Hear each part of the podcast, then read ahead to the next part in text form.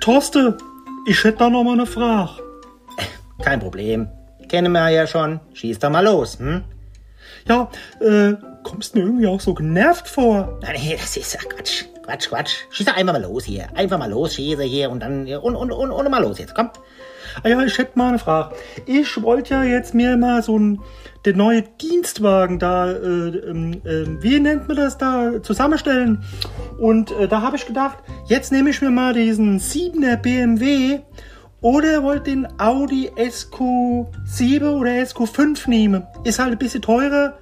Äh, Moment mal, Moment mal, Moment mal. Hast du denn hier unsere Dienstwagenregelung überhaupt nicht gelesen? Da, du bist ja im Vertrieb tätig hier.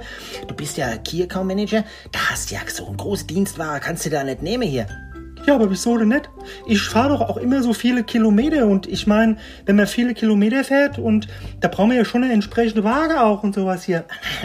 Hast du was falsch verstanden hier. Du musst mal die Dienstwagenregelung, musst du mal lesen hier und da siehst du drin hier, steht ganz genau drin hier, oder Paragraph, Paragraph 4 steht ganz genau drin, die Führungskräfte, die, also ich hier zum Beispiel, ich kann hier so einen 7er BMW, kann ich fahren hier, ich kann doch noch höher gehen, wenn ich will, ja, so ein Hammer oder sowas hier, kann ich auch nehmen, aber habe ich ja nicht gemacht. Ich wollte dir nur sagen, die Führungskräfte, die haben diese große Dienstwaage hier, das ist doch klar.